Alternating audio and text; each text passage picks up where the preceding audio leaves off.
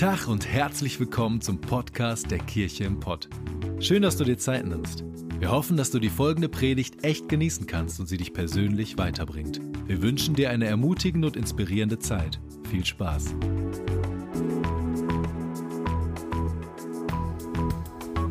Hey ihr Lieben, einen wunderschönen guten Morgen auch von mir. Schön, dass ihr dabei seid. Und ich habe richtig Bock, dass wir heute Morgen zusammen lernen und dass wir zusammen heute etwas von Jesus mitnehmen, was uns verändert. Denn darum geht's heute in dieser Predigt an diesem Sonntag und darum ging es auch schon in den letzten Wochen. Denn so wie Renke gerade schon sagte, sind wir mitten im Thema More Like Jesus. Das ist eine Reihe, wo ich mir gedacht habe, gibt es ein besseres Thema als den Wunsch danach, Jesus ähnlicher zu werden? Wir haben als ersten Teil dieser Predigtreihe eine richtig starke Message gehört, wo es um die Frage ging, wer ist Jesus überhaupt, wo kommt er her und warum Jesus?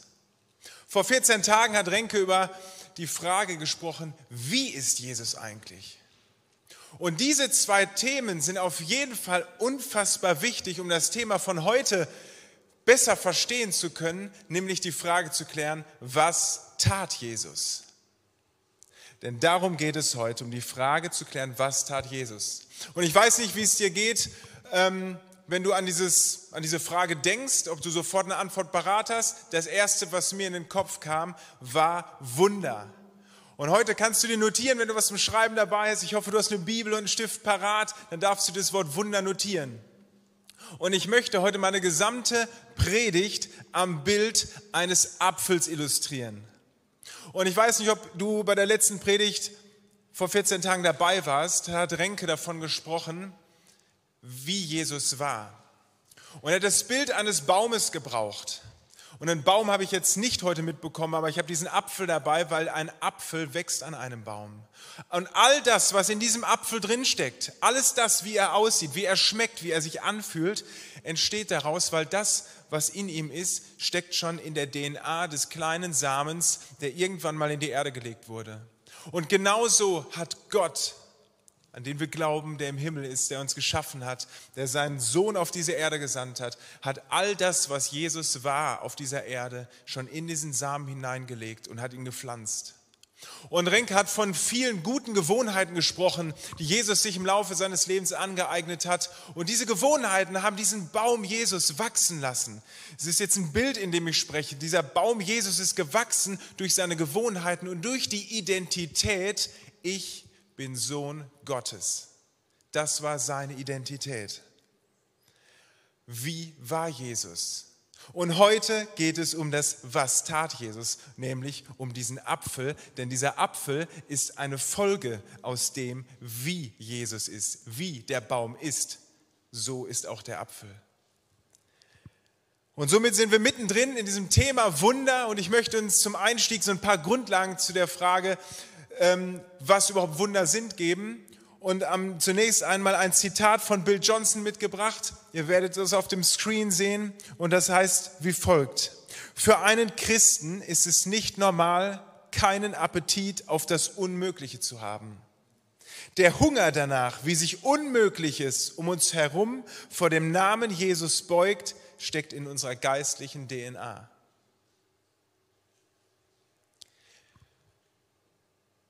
Wunder sind die Taten, die Jesus getan hat. Aber was sind eigentlich Wunder und wozu waren sie da? Wozu waren sie gut? Und ich möchte euch ganz kurz mit in die Zeit von, der, von damals, wo Jesus auf dieser Erde gelebt ist, hineinnehmen und uns mal anschauen, was für Lebensumstände waren überhaupt da. Denn ich möchte sagen, Leichtgläubigkeit war eine Eigenschaft, die sich die Menschen damals nicht leisten konnten.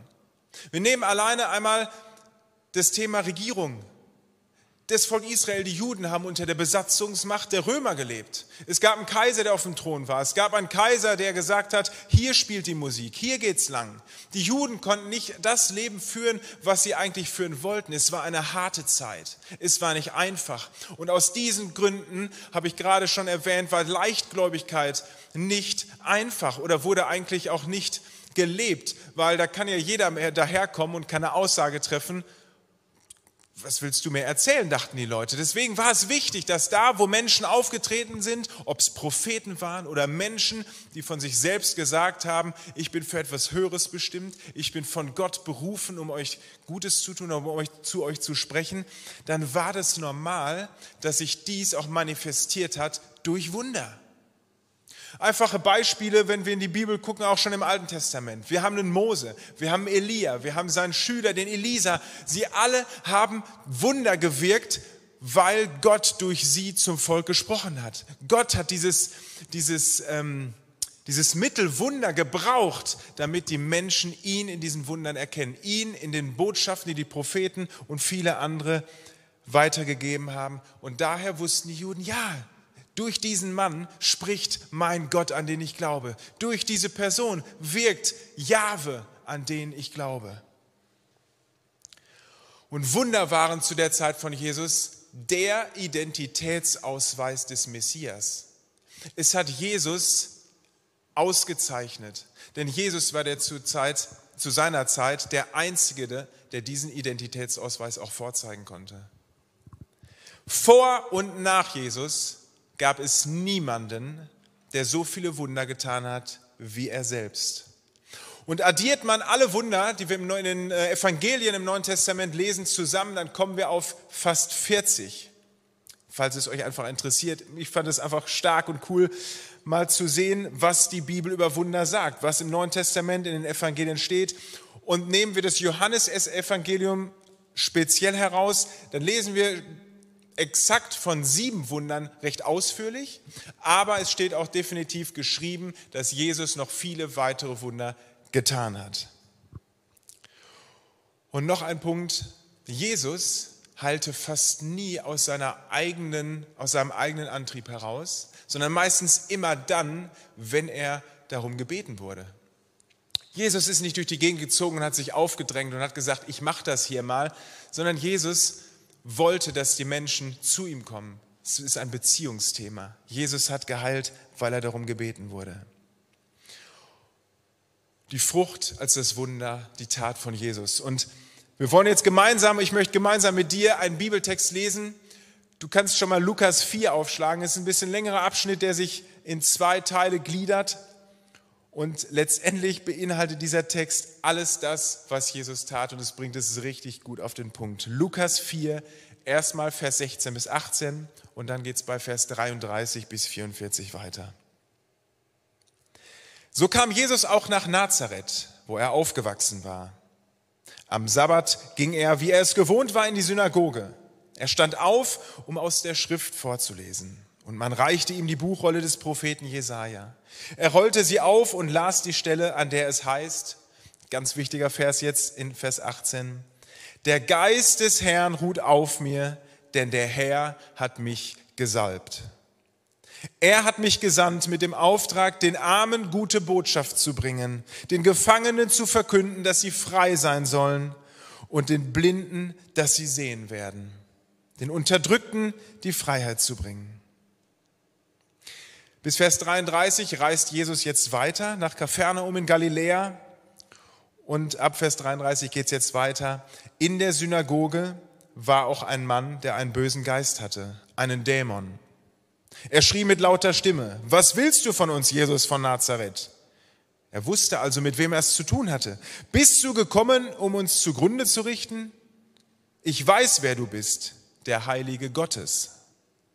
Schweig, befahl ihm Jesus, verlasse diesen Mann. Da warf der Dämon den Mann mitten in der Synagoge zu Boden und verließ ihn, ohne ihm noch etwas antun zu können. Furcht und Staunen ergriff alle und sie sagten zueinander, was für eine Vollmacht und Kraft hat sein Wort. Er befiehlt den bösen Geistern auszufahren und sie fahren aus. Bald gab es in der ganzen Gegend keinen Ort mehr, an dem man nicht, nicht von Jesus sprach. Von der Synagoge aus ging Jesus in das Haus Simons, dessen Schwiegermutter hatte hohes Fieber und man bat Jesus zu helfen. Hier steht es wieder. Jesus wurde um Hilfe gebeten. Er trat zu ihr hin, beugte sich über sie und befahl dem Fieber, sie zu verlassen. Das Fieber verschwand und sofort stand sie auf und sorgte für das Wohl von Jesus und seinen Begleitern. Als die Sonne unterging, brachten alle Leute ihre Kranken zu Jesus, Menschen mit den verschiedensten Leiden. Er legte jedem Einzelnen die Hände von ihnen auf und heilte sie. Von vielen fuhren auch Dämonen aus. Diese schrien, du bist der Sohn Gottes. Aber Jesus trat ihnen mit Nachdruck entgegen und verbot ihnen zu reden, denn sie wussten, dass er der Messias war. Bei Tagesanbruch verließ Jesus das Haus und ging an einen einsamen Ort. Doch die Leute suchten ihn bis sie ihn gefunden hatten. Sie wollten ihn festhalten und verhindern, dass er von ihnen wegging. Aber er sagte zu ihnen, ich muss auch noch an anderen Städten die Botschaft vom Reich Gottes verkünden, denn dazu bin ich gesandt worden. Jesu Auftrag war nicht nur für Einzelne da, sondern für viele, viele andere. Von da an verkündete er die Botschaft vom Reich Gottes überall in den Synagogen des jüdischen Landes. Jesus wirkte Wunder. Er wirkte Wunder an Einzelnen. Er wirkte Wunder an vielen. Er wirkte Wunder, weil er darum gebeten wurde. Und Jesus hat ganz klar den Auftrag, den Jesus in ihn hinein, den sein Vater in ihn hineingelegt hat, gelebt. Wenn wir von dem Apfel sprechen, der mit dem Samen angefangen hat, all diese Identität, all das, was in Jesus drin gesteckt hat, hat Gott der Vater von Anfang an seines Lebens in ihn hineingelegt. Und Jesus war sich immer immer seiner Identität und seiner Autorität bewusst. Er wusste, was sein Auftrag war und er hat es gelebt. Und ich möchte euch heute drei Gründe mit auf den Weg geben, warum Jesus Wunder tat. Manchmal hört sich das vielleicht komisch an, diese Frage, ist doch eine, einfach, eine einfache Antwort. Jesus wollte einfach was Gutes tun. Ja, aber es gibt noch viel, viel mehr, warum Jesus Wunder getan hat. Und da möchte ich euch heute mit hineinnehmen. Und der erste Grund, und dafür steht dieser Apfel, die erste Frucht, warum Jesus Wunder getan hat, war Machterweisung. Jesus hat seine Macht erwiesen, weil seine Identität ist, ich bin Sohn Gottes. Ich bin Sohn Gottes, deswegen habe ich die Macht, Wunder zu tun. Und aus dieser Kraft heraus, aus dieser Identität habe ich gehandelt und handle ich auch weiter. Und wisst ihr, ich fand es spannend, mal zu schauen. Wir lesen die Bibel, wir beschäftigen uns mit Wörtern, mit Begriffen. Und die Bibel ist ja ursprünglich, haben wir jetzt nicht sofort eine fertige NGÜ gehabt, sondern die Sprache in der damaligen Zeit war Griechisch. Und das Neue Testament wurde in Griechisch geschrieben. Und so dachte ich, es ist interessant mal zu schauen, was heißt eigentlich wortwörtlich Wunder im Griechischen. Und wenn wir uns das Wort Wunder im Griechischen anschauen, dann steht da Teras. Könnt ihr vorne mitlesen, es steht Teras geschrieben für das Wort Wunder. Aber wisst ihr, was das Interessante an der Sache ist? Das Wort Teras ist im Neuen Testament eine Mangelerscheinung. Wir finden dieses Wort kaum. An manchen vereinzelten Stellen in der Apostelgeschichte, da wird das Wort gebraucht, wenn von Wundern die Rede ist, die die Jünger nach der Zeit von Jesus getan haben. Häufig ist es aber auch, dass in außerbiblischen Kontexten dieses Wort gebraucht wurde, wenn zum Beispiel Zauberer oder Magier aufgetreten sind. Und ganz ehrlich, das hat doch irgendwie einen komischen Beigeschmack, oder? Weil das, was Jesus getan hat, hat nichts mit Magie und Zauberei zu tun, sondern mit was ganz anderem. Und dazu kommen wir jetzt. Das Wort, was nämlich für Wunder im Kontext von Jesus gebraucht wurde, ist im Griechischen das Wort Dynamis. Dynamis. Da steckt Dynamik drin, da steckt Dynamo drin. Diese Wörter kamen mir einfach in den Kopf. Es kommt so viel in unserer deutschen Sprache aus dem Griechischen. Und mir kam dieses Bild des Dynamos in den Kopf und ich denke mir, was macht ein Dynamo? Ich weiß nicht, ob manche von euch das noch kennen, so oldschool-mäßig. Man hat am Fahrrad so ein Dynamo, den muss man erst ans Rad legen. Und wenn ich mich dann in Bewegung setze, dann passiert etwas. Dynamo, Dynamik entsteht. Und da, wo der Dynamo angetrieben wird, da entsteht Licht. Da, wo, wo Kraft entwickelt wird, weil Dynamo, Dynamis hat auch was mit Kraft, mit Macht zu tun, dazu kommen wir gleich, oder es steht schon vorne. Dynamis heißt Macht und deswegen passt dieses Wort bestens zu unserem ersten Punkt, Machterweisung. Da, wo Jesus ein Wunder getan hat, da, da, da war Macht, da war keine Zauberei, da war kein nichts, nichts Mystisches, sondern Gott hat seine Macht durch Jesus offenbart. Finde ich spannend. Und weiter im Johannesevangelium finden wir noch das Wort Semaion. Das sehen wir nicht bei den Evangelien ähm, Matthäus, Markus, Lukas, sondern explizit Johannes gebraucht das, schreibt auch vom Stil her ein bisschen anders als die anderen Evangelien. Aber auch das Wort Semaion bedeutet so viel wie Zeichen. Und ich finde, das sind zwei Wörter, Dynamis, Macht und Semaion für Zeichen, die bestens auf das passen, was Jesus getan hat, auf die Wunder. Denn Jesus hat Zeichen getan durch das, was er getan hat und er hat seine Macht bewiesen. Gott wirkt durch Jesus hindurch. Gott bestätigt die Identität seines Sohnes. Das ist mein Sohn. Und Jesus war sich dieser Identität auch bewusst. Und wisst ihr, Jesus hatte eine Herausforderung. Jesus war nämlich genauso Mensch wie du und wie ich. Und wenn man sich ein bisschen genauer die Gedanken drüber macht, dann kommt mir manchmal auch die Dinge in den Kopf, ja, ja, der war Mensch, aber er war ja auch Gott. Und ich sagte, hey, die Bibel spricht davon, dass Jesus zu 100% Mensch war. Mit seinen Gefühlen, mit seinen Emotionen. Jesus hatte Schmerzen, Jesus hat geweint, er hat gelacht, er hatte Emotionen gehabt, er hat sich gefreut. Er war genau wie du und ich. Und er war, glaube ich, auch in manchen Dingen genauso begrenzt wie du und ich, weil er Mensch war. Aber das Einzige, was ihn von uns heute unterscheidet, ist, Jesus war ohne Sünde, auch zur Zeit auf der Erde, als er Mensch war. Und was bedeutet es, wenn jemand ohne Sünde ist? Er ist nicht getrennt von Gott. Die Sünde trennt uns Menschen von Gott. Und das ist das, was Jesus uns voraus hatte, dass er niemals von seinem Vater getrennt war, weil keine Sünde in seinem Leben war. Und diese Verbindung zwischen Jesus und seinem Vater, das ist der Schlüssel woraus Jesus gelebt hat, woraus Jesus Wunder getan hat, woraus Jesus das getan hat und das gelebt ist, äh, das gelebt hat, was er gelebt hat und wodurch er auch zu unserem Vorbild wurde. More like Jesus. Wir wollen Jesus ähnlicher werden. Warum? Weil er so nah am Herzen des Vaters hat und immer danach gefragt hat, was seinem Vater auf dem Herzen liegt. In Apostelgeschichte 22, ach, 22, Vers 2, sorry, 2, Vers 22. Ihr Leute von Israel, hört her. Bei dem, was wir euch zu sagen haben, geht es um Jesus von Nazareth. Durch diesen Mann hat Gott, wie ihr alle wisst, in eurer Mitte mächtige Taten vollbracht. Wunder gewirkt und außergewöhnliche Dinge getan. Damit hat er ihn euch gegenüber als seinen Gesandten bestätigt.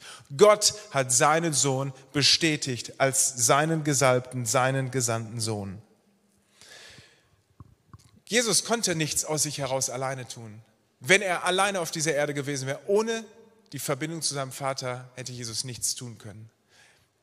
Ich lese es jetzt nicht vor, aber es steht in Johannes 5, Vers 19 ich kann nichts tun ohne meinen Vater, sind Jesu Worte. Es ging immer um die Abhängigkeitsbeziehung zu seinem Vater. Und ich glaube, das ist der Schlüssel, der diese Frucht, diesen Apfel zum Wachsen gebracht hat. Und der auch in uns diesen Apfel wachsen lassen kann, weil darum geht es später noch, dass es eine Beziehungsebene ist zwischen dir, zwischen mir und Gott im Himmel.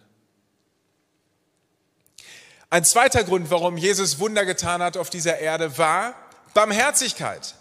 Darf Sie gerne das Wort Barmherzigkeit aufschreiben, denn es geht in Wundern, die Jesus getan hat, um die Stärkung des Einzelnen. Es geht um dich. Yes. Jesus möchte dir was Gutes tun. Jesus hat früher in der Bibel lesen wir es an so vielen Stellen, hat Wunder getan, um den einzelnen Menschen etwas Gutes zu tun. Und es gibt etliche Wunder davon, die meisten sogar sprechen davon. Und ich habe einfach zwei Auszüge mitgebracht. Zum einen lesen wir in Johannes 11 von äh, der Geschichte von Lazarus, der wieder von den Toten auferweckt wurde. Oder in Matthäus 8 lesen wir von dem Hauptmann, der einen kranken Knecht zurückgelassen hat. Und was sehen wir an diesen Beispielen? Ihr könnt die Stories gerne nachlesen. Wir haben bei Lazarus den Fall, Lazarus war nicht irgendwer, sondern Lazarus war ein Mann, der im Umfeld von Jesus gelebt hat. Er war ein Freund von Jesus. Und was passiert, wenn ein Freund auf einmal stirbt? Es macht uns traurig. Wir sind erschüttert. Und genau das war Jesus an dieser Stelle auch. Jesus hatte Mitgefühl. Jesus hatte Mitleid. Jesus hat hier einen Freund verloren. Und Jesus hat diesen Mann wieder zum Leben erweckt. Er hat ihn wieder auferstehen lassen, weil es ihm wichtig war. Genauso lesen wir das in dem Beispiel von dem Hauptmann, der unterwegs war und zu Jesus gekommen ist und hat gesagt, mein Knecht ist krank, er liegt im Sterben. Und Jesus hat diesen Knecht überhaupt nicht gesehen, er hat ihn überhaupt nicht besucht, sondern er hat einfach den Glauben in den Augen dieses Hauptmanns gesehen, der zu Jesus gekommen ist und hat gesagt, Jesus, ich glaube, dass du die Macht hast, meinen Knecht zu heilen. Und er hat ihn darum gebeten. Und Jesus war einfach, er hat sich, glaube ich, gefreut. Er hat sich gefreut, dass der Hauptmann zu ihm gekommen ist und hat gesagt, Jesus, ich glaube an das, was du bist. Ich glaube an das, was du kannst. Und ich bitte dich, das zu tun, diesen Knecht wieder gesund zu machen. Und Jesus hat diesen Mann geheilt. Er hat es getan um der Person willen, um des Menschen willen. Und genauso möchte Jesus uns auch heute noch begegnen. Er möchte dir, dir und mir etwas Gutes tun. Jesus handelt aus Barmherzigkeit. Und manchmal, wenn wir uns die Frage stellen, ja, das sagt sich so leicht, aber ich habe es in meinem Leben noch nicht erlebt. Vielleicht stellst du dir diese Frage. Ich habe sie mir definitiv schon gestellt. Warum passiert nicht immer das, worum ich Gott bitte? Und dann muss ich mich selbst hinterfragen, gerade als ich mich mit diesem Thema intensiv beschäftigt habe, an welchen Stellen, wenn ich Gott um etwas bete, bin ich vorher erstmal 90 Prozent des Weges alleine gegangen und am Ende, wo ich feststelle, dass ich selbst den Karren in den Sand gefahren habe, dass ich dann zu Jesus komme und ihn vorher überhaupt nicht danach gefragt habe, was eigentlich sein Wille ist. Oder wie viele Bereiche in meinem Leben gibt es, wo ich Jesus ganz außen vor lasse, weil ich vielleicht denke, da braucht er sich nicht drum kümmern oder da will er sich nicht drum kümmern oder vielleicht fehlt mir auch einfach der Glaube an dieser Stelle. Aber weißt du, was die Bibel sagt? Die Bibel sagt an so vielen Stellen was ganz anderes. In Jakobus 4, Vers 2, da steht, ihr habt nicht, weil ihr nicht bittet. In Matthäus 7, Vers 7, da steht, wer anklopft, dem wird aufgetan. Wer bittet, dem wird gegeben. Jesus möchte uns mehr geben von dem, was er bereithält. Er möchte uns viel mehr geben von dem, was sein Vater in ihn hineingelegt hat, in die Identität von Jesus Christus. Und er hat die Autorität und Kraft von seinem Vater im Himmel bekommen, um uns Gutes zu tun. Dafür ist Jesus auch auf die Erde getan. Dafür ist er gekommen, weil die Barmherzigkeit nicht nur Machterweisung heißt, dass Jesus sagt, ich bin der Gesandte meines Vaters, ich bin der Sohn Gottes, sondern er ist auch gekommen, um dir zu dienen. Dieser Apfel ist für dich. Dieses Wunder, was geschieht, soll an dir und an mir geschehen, weil Jesus dich und mich sieht. Er möchte uns was Gutes tun. Er sieht deine Belange und er sieht das, was dir auf dem Herzen liegt. Und ich glaube, ein großes, ein großes Thema ist das, was uns helfen kann, an dieser Stelle umzudenken. Worum bitten wir manchmal? Oder worum bitten wir oft? Fragen wir nach dem, was auf Jesu Herzen ist? Jesus hat immer gefragt, was ist der Wille des Vaters? Er hat immer gefragt, Vater, was ist dein Wille? Das war sein Gebet und er hat sich durch ihn leiten lassen. Und genauso wie Jesus als Baum gepflanzt ist, verwurzelt und verankert in der Identität seines Vaters, genauso sind wir, auch in diesem Baumbild gesprochen, als Bäume verwurzelt in der Identität von Jesus Christus, der uns geschenkt hat durch seinen Tod am Kreuz und durch seinen Heiligen Geist, der in uns lebt, weil er uns ihn zur Seite gestellt hat.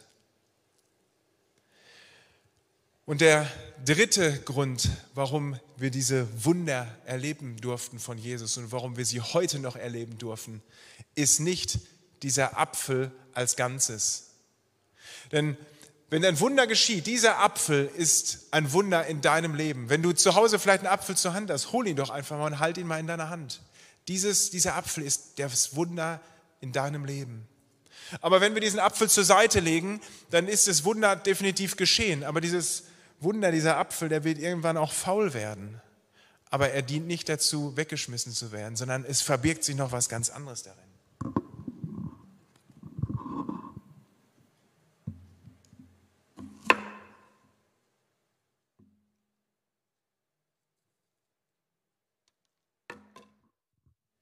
in diesem Apfel sind Kerne. Ich weiß nicht, ob ihr es seht, es ist, es ist ein sehr kleiner Kern. Wofür ist dieser Kern da? Dieser Kern steht für das Reich Gottes. Dieser Kern steht für das Reich Gottes, das sich ausbreitet. Denn dieser Kern steht für Vervielfältigung. Der Apfel, der ist das Wunder. Aber was passiert mit dem Wunder? Das Wunder, was du in deinem Leben passiert hast, was Jesus auf der Erde getan hat, es war nie so, dass das Wunder passiert ist und schwupps war es vorbei. Es ist aus der Zeitgeschichte herausradiert worden, sondern die Menschen sind rausgegangen und sind durch die Städte gerannt, sind durch die Provinzen marschiert und haben von den, von den Wundern erzählt, die Jesus getan hat. Wir lesen in dem Abschnitt, den wir vorhin zusammen angeschaut haben, die Menschen sind in Scharen zusammengekommen, weil sie von den Wundern gehört haben. Das Reich Gottes breitet sich aus, es vervielfältigt sich. Und wenn wir in dem Bild des Baumes sprechen, so ist es da am Anfang gepflanzte Baum durch Gott, den Vater, der die DNA seines Sohnes hier reingesteckt hat und in die Erde gedrückt hat.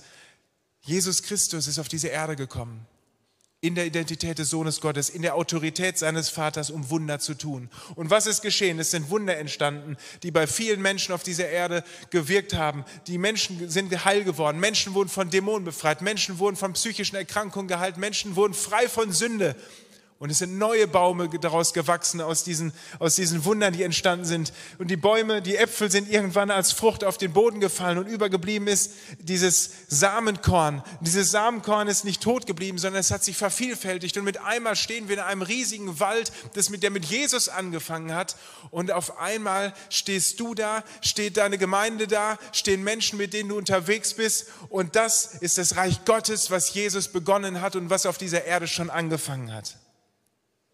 Es geht um die Verbreitung des Reiches Gottes. In Lukas 10, Vers 9 steht, heilt die Kranken, die dort sind und verkündet den Bewohnern der Stadt, das Reich Gottes ist zu euch gekommen. Ich weiß nicht, wie es dir geht, wenn du an das Reich Gottes denkst. Am Anfang war es für mich, oder was heißt am Anfang, ähm, vor einiger Zeit oder früher, da war es so, dass ich gedacht habe, okay, das Reich Gottes ist das, was irgendwann mal in Ewigkeit sein wird, wenn wir beim Vater sein werden, wenn wir in Ewigkeit in Gemeinschaft mit Jesus leben werden. Und ich möchte sagen, ja, das ist das Reich Gottes, aber das fängt nicht dort erst an, sondern Jesus hat mit seinem Kommen auf diese Erde das Reich Gottes schon hier auf der Erde begonnen zu bauen. Mit dir und mit mir. Jesus baut sein Reich. Ist das nicht eine starke Hoffnung, in der wir hier schon leben? Die Juden damals haben allerdings ein bisschen anders gedacht. Sie haben Jesus ein Stück weit missverstanden. Wenn wir uns nochmal in diese Zeit zurückversetzen, ich habe das vorhin angedeutet, in welchen Umständen die Juden gelebt haben, unter welchen Bedingungen, Besatzungsmacht, Kaiser, nicht in der Freiheit, in der sie leben konnten, ob es religiös war, ob es gesellschaftlich war. Und sie haben sich nichts sehnlicher gewünscht, als dass Jesus, ihr Messias, jetzt die Krone nimmt, ihn auf den, sie auf den Kopf setzt, den Thron besteigt und sagt, jetzt bin ich dran. Ich übernehme hier das Zepter, der Kaiser ist weg, die Römer müssen aus dem Land dahin gehen, wo sie hergekommen sind und endlich übernehme ich hier die Führung.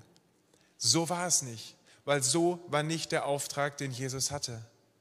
Es ging nicht um eine politische Herrschaft.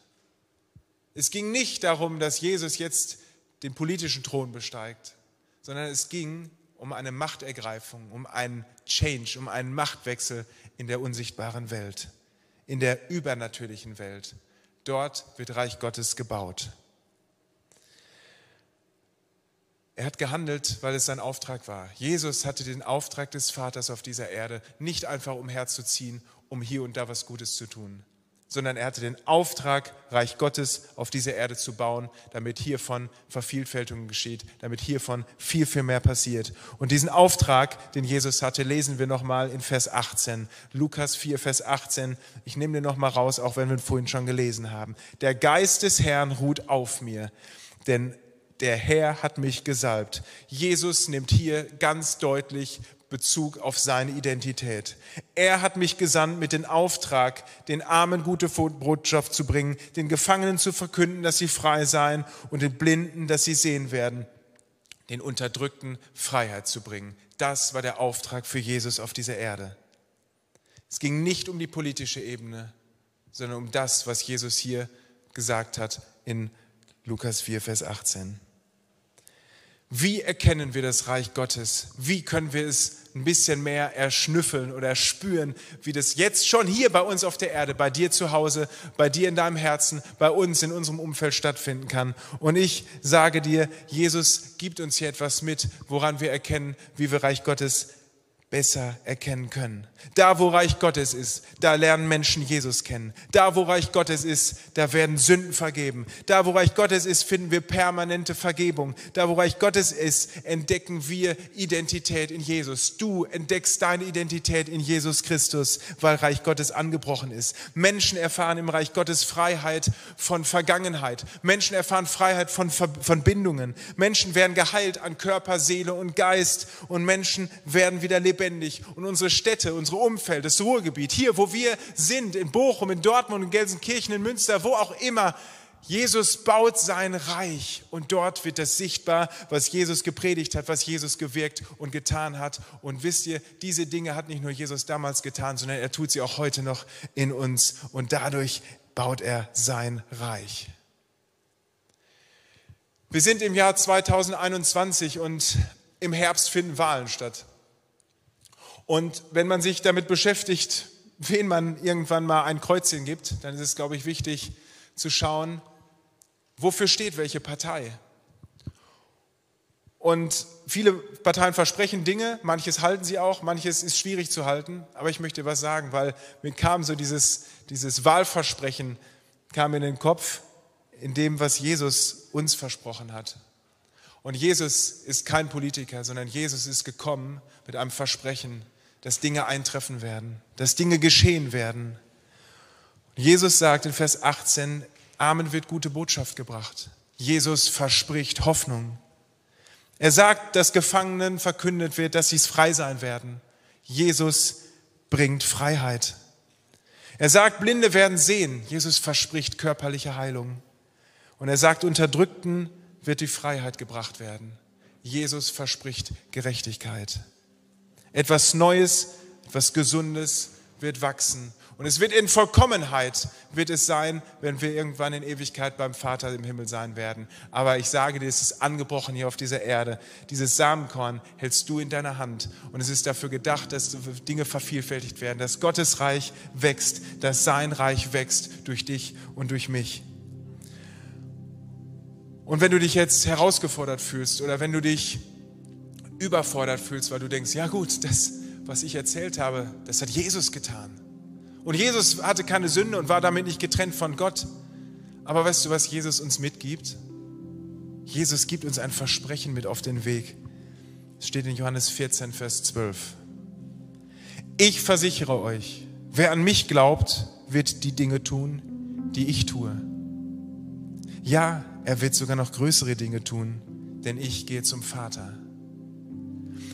Jesus sagt hier nicht zu dir, wenn du genug glaubst, wirst du die Dinge tun. Er sagt auch nicht, wenn du keine Fehler mehr in deinem Leben hast, wirst du die Dinge tun. Sondern er sagt, ich versichere euch, ich versichere dir. Jesus gibt hier ein Versprechen. Du wirst dieselben Dinge tun, die ich getan habe, weil du mein geliebtes Kind bist.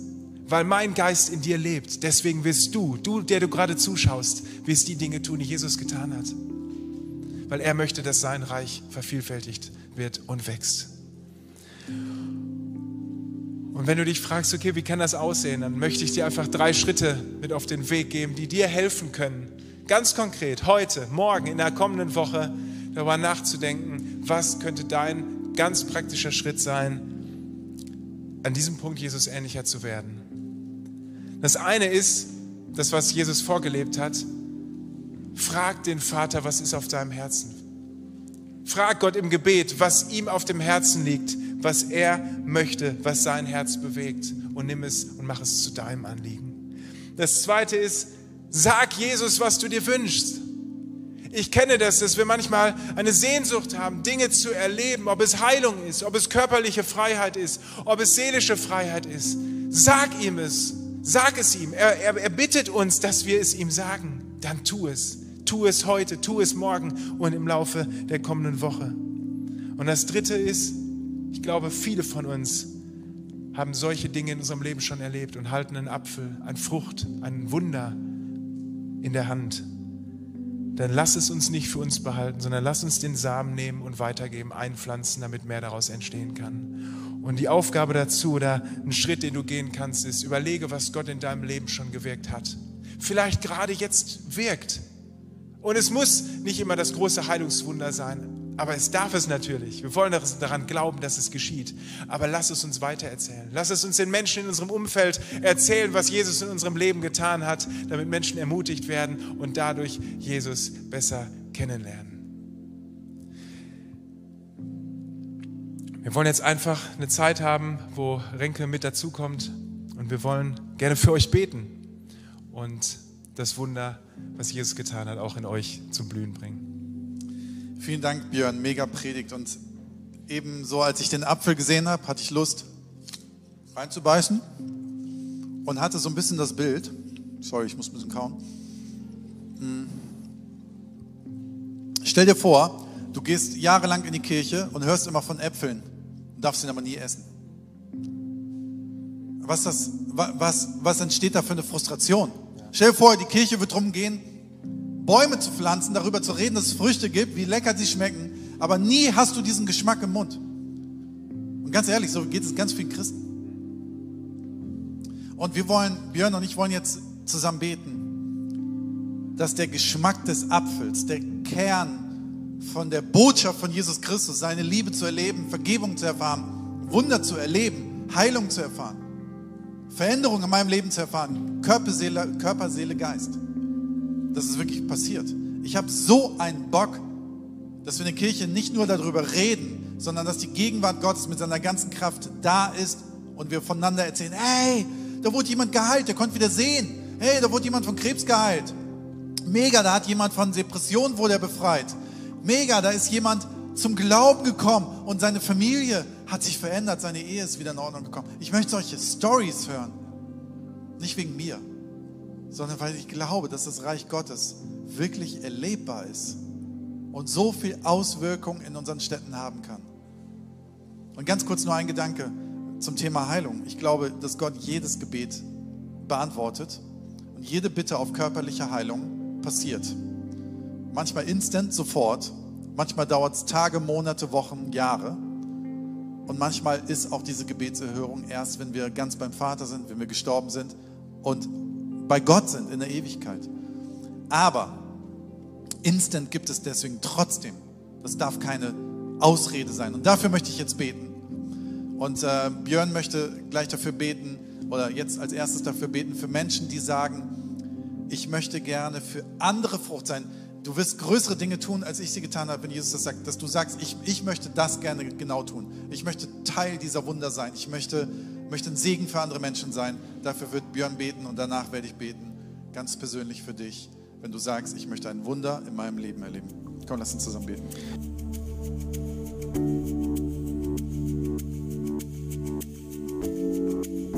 Wir hoffen, dass dir die Predigt weitergeholfen hat. Wenn du Fragen hast, schreib uns einfach an info@kircheimpod.de. Fühl dich auch herzlich eingeladen, uns persönlich kennenzulernen. Für alle weiteren Infos zum Leben unserer Kirche besuche unsere Website oder folge uns auf Instagram. Wir wünschen dir noch eine geniale Woche. Glück auf!